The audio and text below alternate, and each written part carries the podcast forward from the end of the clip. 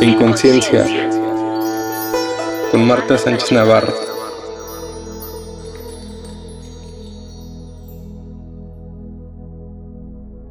Seguimos con esto de las mudanzas. ¿Qué tal, verdad?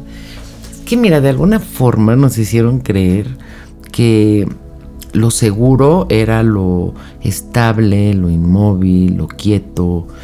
Y cuando entendemos que lo único constante van a ser los cambios, nos abrimos a estas posibilidades. Porque si te das cuenta, el ser humano siente seguridad en el momento que ya tiene todo bajo control, que cree que ya no se le va a mover, que ya está seguro, que ya tiene esta eh, estabilidad, por así decirlo. Me acuerdo, te digo, desde cuando mis hijos eran pequeños, ¿no? Yo me acuerdo que, no sé, empezaban a gatear y luego ya empezaron a caminar y recuerdo así, ¿no? Traerlos antes de que empezaran a caminar solitos, traerlos de la mano y, pensar, ¿sabes? ¿Cuándo va a acabar esto? Y de repente un día, ¡pum! Ya camina el chamaco. Y como cada etapa tiene su proceso y como cada etapa va cambiando. Cuando estaban en preescolar, me acuerdo que una señora estaba muy triste porque ya iban a pasar a primaria. Y yo decía, qué locura. Yo me imaginaba, ¿te gustaría que tus hijos se quedaran eternamente en preescolar? Pues no. O sea, tú imagínate que tu niño se quede de dos años o tres años. Claro que suena súper romántico, ay, qué bonito. Y más cuando averiguamos que cuando sean adolescentes nos van a alucinar, ¿no? Porque a los dos, tres años nos quieren mucho. Pues este, Igual una persona pensaría, pues sí, me gustaría que se quedaran eternamente así. Pero no, todo está cambiando. Y cuando ya es un niño, este, ya le agarraste la no la medida, cuando ya le agarraste la forma y ya entiendes y ya tienes una relación, pum, ahora es un adolescente y todo cambia. Entonces creo que ahí la vida nos muestra cómo de lo que se trata es de aprender a adaptarme a los cambios, porque lo único seguro va a ser eso. Y uno de los traumas, por así decirlo, o del estrés más fuerte puede ser una mudanza forzada. Esto quiere decir que me tengo que mover de ahí por conflictos familiares, por conflictos sociales, porque me casé o porque me voy a vivir a otro país, como hablábamos en el episodio anterior. El, caso es que podía haber esta resistencia, ya sabes, porque nos gustaría pensar que ya una vez que encontramos algo, como en los cuentos, fueron felices para siempre. Eso no existe. Va a estar cambie y cambie y cambie todo el tiempo. De alguna forma nos invita como a abrir círculos, ciclos y a cerrarlos para volver a abrir otro y cerrarlo. Y esto nos invita a conócete, acéptate y obra en consecuencia. Entonces no sé, por ejemplo, si la mudanza es por una cuestión de hipoteca, ¿no? De que ya no se pudo pagar y les quitan la casa y nos tenemos que cambiar. Mira, tú no eres una casa. Y más que una casa lo que queremos buscar es un hogar. Y el hogar está, viene de la palabra hoguera, que sería como la cocina. Pero en realidad la hoguera es tu corazón, donde tú estés, donde esté tu corazón, ese va a ser tu hogar. Y el poder, yo sé que es diferente, por ejemplo, cuando es diferente migrar a los 20 años que migrar a los 40. Eh, va a haber una mayor facilidad de adaptación a los 20 años que a los 40. ¿Por qué? Porque ya está uno como nuevamente más hecho, más duro, más inflexible. Y de alguna forma la vida se ocupa de movernos de nuestro lugar seguro, de nuestra zona de confort, para que sigamos creciendo. Hay gente que le encanta cambiarse de casa. Yo era una de esas. Yo no sé cuántas casas me he cambiado. O sea, tengo una amiga que sí me las contó. Ya no me acuerdo, pero ser como 18, una locura. Desde los 23 años que me salí de mi casa, eran como dos años lo que yo duraba. Yo sé que hay mucha gente que no haría eso ni loca. Yo lo hacía porque me iba o a uno mejor o porque este cambiaba de, lugar. Y a mí me gusta mucho. También por la decoración, acuérdense que a mí me encanta esto de remodelar y de, de decorar. Em, y lo que yo veo con esas mudanzas que ya no he hecho hace un rato, porque llevo ya viviendo en mi casa mucho tiempo, que las mudanzas me ayudaban a reciclar, a limpiar. Porque en el momento que yo me cambiaba de una casa a otra, aprovechaba para reciclar reciclar ropa, reciclar cosas que no utilizaba, tirar cosas que ya no me servían, porque eso es algo que pasa cuando nos quedamos en una casa, en un lugar durante mucho tiempo. Yo te puedo decir, mi mamá siempre molestó a Mónica, mi hermana, de que compraba muchas cosas, ¿no? Porque Mónica, mi hermana, pues le encanta. Entonces, si era ropa, si eran cosas para la casa, etcétera. Cuando mi mamá falleció y fuimos a limpiar su casa, bueno, yo me reía y le decía, mamá, ¿Cómo te atreviste a criticar a Mónica? O sea, no tienes vergüenza. ¿Por qué? Porque cuando entramos a vaciar la casa de mi mamá, me encontré cuántas cosas quieres. Además también los hijos somos bien lindos y si mamá tiene una casa y si tiene espacio, pues le mandamos la caja, el baúl, eh, guárdame esto, ¿no? Porque me casé o porque me estoy yendo a otro lugar. O sea, mi mamá tenía cosas de Mónica porque Mónica se fue a estudiar, se fue a vivir a Estados Unidos cuando se casó. Entonces tenía cosas de ella, tenía cosas de Virginia que se fue a París, que vivía allá. Tenía cosas, o sea, ¿sabes? Así era el almacén y no sé. Las ollas, por ejemplo, que nada más se usan para la cena de Navidad, ahí estaban una cantidad de cosas que yo decía, oh mi Dios. Entonces, nos sirve también para limpiar, para reciclar. Em, puede haber conflictos familiares, puede haber que literalmente, no sé, les quiten la casa o te corran de la casa, o, porque puede haber todas las mudanzas que nos podamos imaginar. Y creo que pues, te pueden quitar todo menos tu dignidad, ¿no? Yo les he contado que cuando me fui a, a la India, vendí yo todo, porque además ese era mi coraje, nadie me quitó nada, sino yo dejé, yo solté todo. Pero a, la vez no sabes qué reconfortante fue como darme cuenta que yo lo podía volver a hacer. Y no nada más eso, sino que lo podía volver a hacer y mejor con la experiencia, con lo que yo había aprendido. Pero no te voy a decir que, no te voy a negar que no se siente bien cañón de repente sentir que no tienes nada o que tienes que volver a empezar de cero. Em, no sé, en conflictos familiares puede haber todos los sabidos y por haber. Sé de gente que les ha quitado la casa, sé de y familias, ¿no? Luego vamos a hablar también, ese me lo han pedido mucho de herencias, que pues sí, a la gente, a la familia la conoces ahí y de repente pues me ha tocado, ¿no? de hijos que sacan a los padres de sus casas, que está, híjole, de veras muy cañón. Puede ser también por problemas económicos, ¿no? Que ya no puedas pagar esa casa. Hay factores diversos. Aquí lo único importante es como entender que siempre se puede volver a empezar, que nadie dice que sea fácil, pero que si me están moviendo de allí es por algo y sobre todo es para algo. Y que a lo mejor en este momento yo no lo pueda percibir, pero todo es para mi mayor alto bien. Cuando me permito fluir, cuando yo siempre los he invitado a que se conecten a la fuente, a que recordemos que somos seres espirituales viviendo una experiencia humana y que todos estos miedos surgen cuando me percibo como un ser humano abandonado del mundo espiritual. Cuando tú te conectas a la fuente, no estás haciendo más que lo que es tuyo por derecho de conciencia. Cuando nosotros recordamos que lo que somos es un espíritu, que somos del mundo espiritual, que hay seres de luz hermanos mayores que están allí Y recuerden esto, ellos están ahí para ayudarnos, pero no pueden hacer nada a menos que nosotros lo pidamos.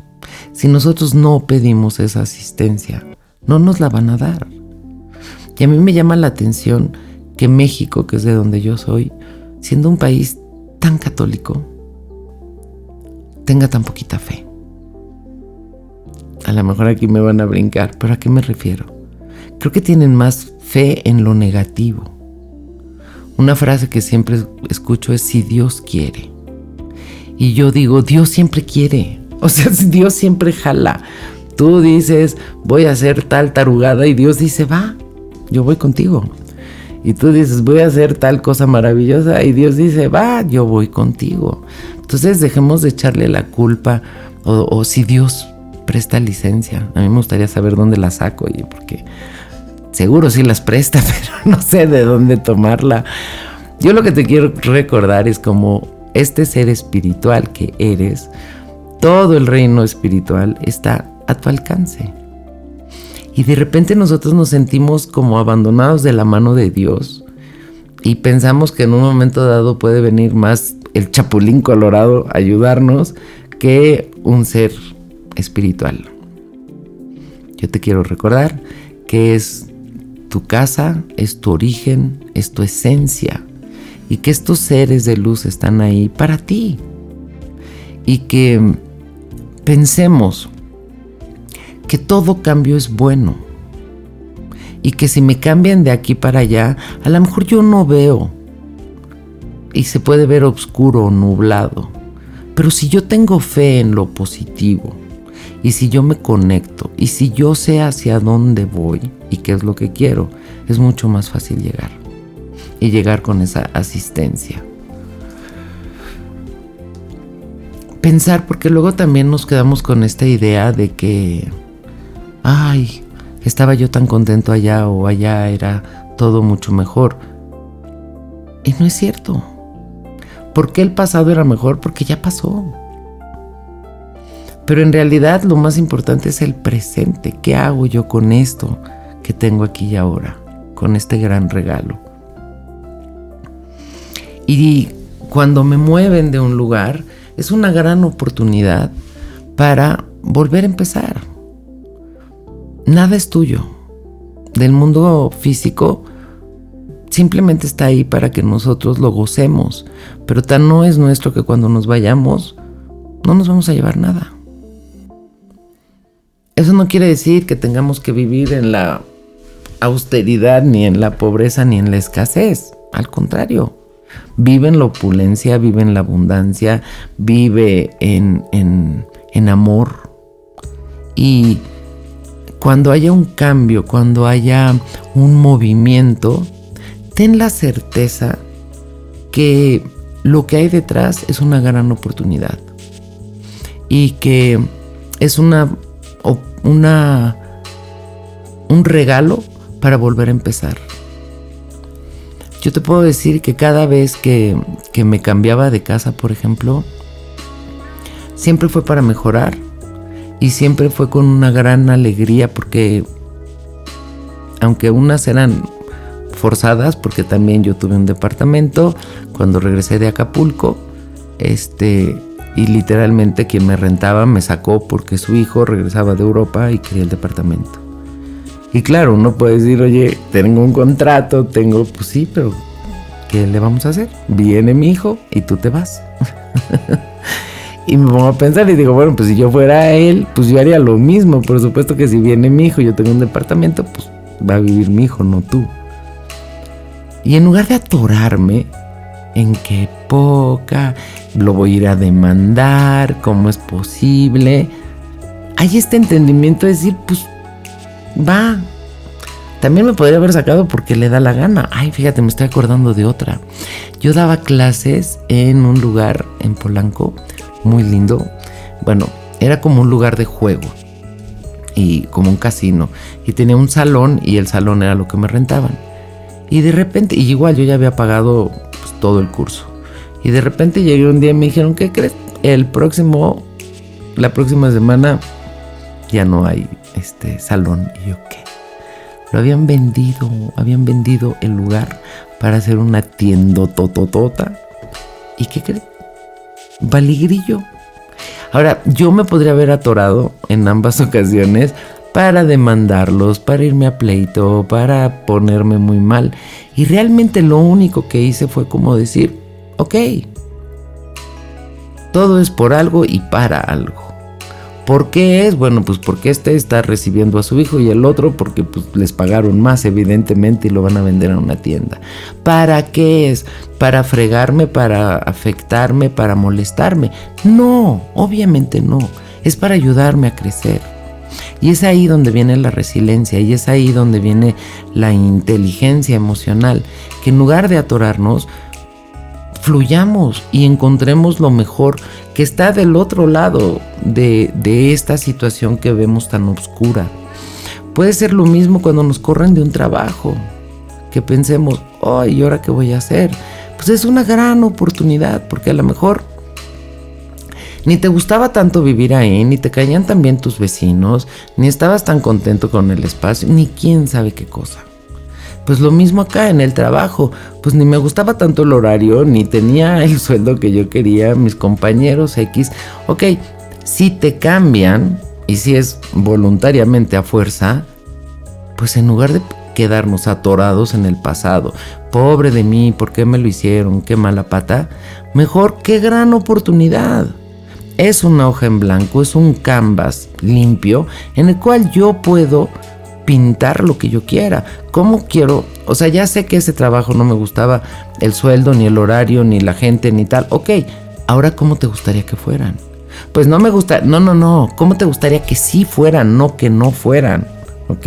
Entonces, ah, bueno, pues ahora quiero un trabajo con tal horario, con tal sueldo, con un jefe así, con unos compañeros así. Y muchas veces podemos pensar, sí, Chuchita, ¿Y tu helado de qué sabor lo quieres? Porque imagínense, pensábamos que todo lo bueno, pues no se puede tener todo en la vida. ¿Qué crees? Yo estoy aquí para recordarte que sí se puede tener todo en la vida. Simplemente hay que tenerlo claro y hay que crearlo. Lo mismo pasa cuando nos terminan en una relación. Te puedes atorar en qué poca era el amor de mi vida, que nadie como esa persona, qué va a ser de mí, o el típico nadie te va a querer como yo, o quién sabe qué, sentir que me muero. A ver, el duelo va a estar, nadie dice que no, y ya hemos hablado de los duelos. Pero me voy a estacionar, o mejor le doy las gracias.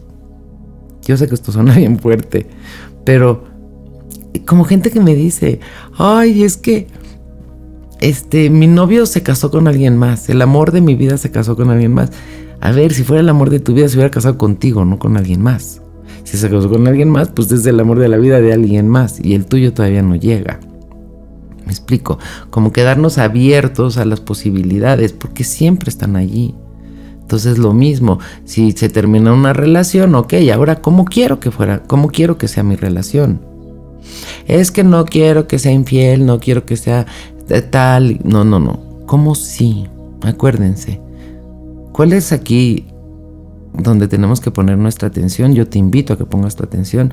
Es que antes pensábamos qué es lo que no quiero. O sea, yo tengo perfectamente claro qué es lo que no quiero. Pero te digo algo, eso no sirve de nada más que para manifestar lo que no quieres en tu vida. Yo te invito a que pienses ahora que sí quieres. Y si te das cuenta, la mente es como, ah, espérame, es que yo sí tengo claro qué es lo que no quiero, pero pensar en lo que sí quiero, pues es un esfuerzo. ¿Por qué? Porque requiero pensar y elegir que sí, qué es lo que sí quiero. A una mente acostumbrada a pensar mal, en este piensa mal y acertarás, ahora yo te invito a piensa bien y también acertarás. ¿Por qué? Porque es el pensamiento, nuestros pensamientos crean nuestras experiencias. Entonces yo te invito a que la próxima vez que la vida te mueva del lugar, ya sea en una mudanza de casa, ya sea en una mudanza emocional, ya sea en una mudanza de país, ya sea lo que sea, te abras a las posibilidades y que te acuerdes, lo mejor me está pasando siempre. Y si me cambian para acá, este es el mejor lugar. Pero también recordando algo, nada es para siempre, todo es temporal. Por más que pensemos, aquí es donde ya cincho, aquí voy a acabar, aquí es el mejor lugar, quédate abierto a las posibilidades, porque así es la vida. Y el estar vivo quiere decir eso. El tener esta habilidad para bailar con la vida al son que nos toque. Estar siempre dispuestos. Para eso dobla tus, rodillas, mantente flexible. Esto quiere decir confía y suelta. Y recuerda que la vida siempre conspira a tu favor. Te quiero mucho, te mando un abrazo muy apretado, un beso tronado y nos escuchamos en la próxima. En conciencia, con Marta Sánchez Navarro.